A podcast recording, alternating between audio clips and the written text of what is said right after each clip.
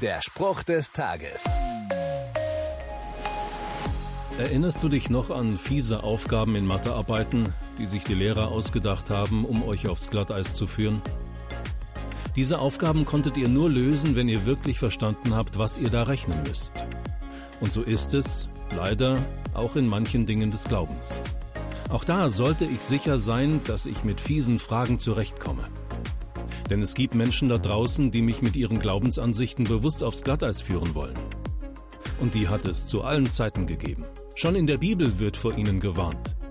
Über sie heißt es, es macht ihnen Freude, unsichere Menschen zu ködern.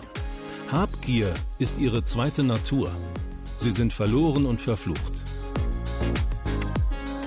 Der Spruch des Tages steht in der Bibel. Bibellesen auf bibleserver.com.